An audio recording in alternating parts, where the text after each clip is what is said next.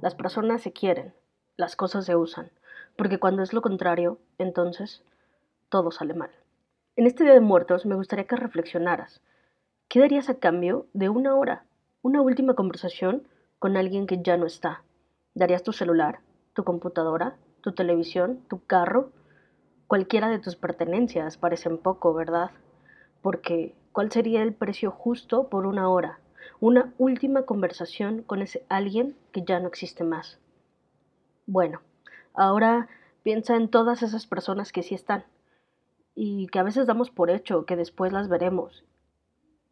A veces nos hacemos tiempo para todo, para el trabajo, para la diversión, y no para esas personas, sin pensar que en cualquier momento puede cambiar la situación. Hoy quiero que reflexiones. El mismo cuidado que le tienes a tus pertenencias, transfiérelo a las personas que te rodean. Porque el día en que ya no estén, el día en que te falten esas personas que tanto amas, ninguna pertenencia podrá cubrir ese vacío. Y entonces empiezan los hubiera.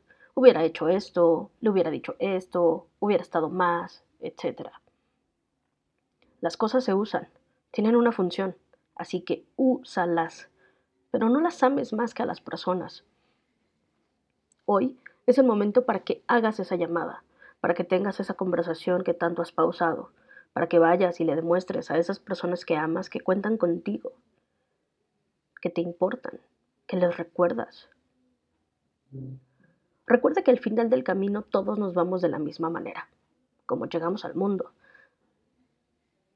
no te vas a llevar tu casa, no te vas a llevar tu carro, no te vas a llevar nada. Así que, por último, trata con bondad a quien te rodea. Las cosas se usan, las personas se aman.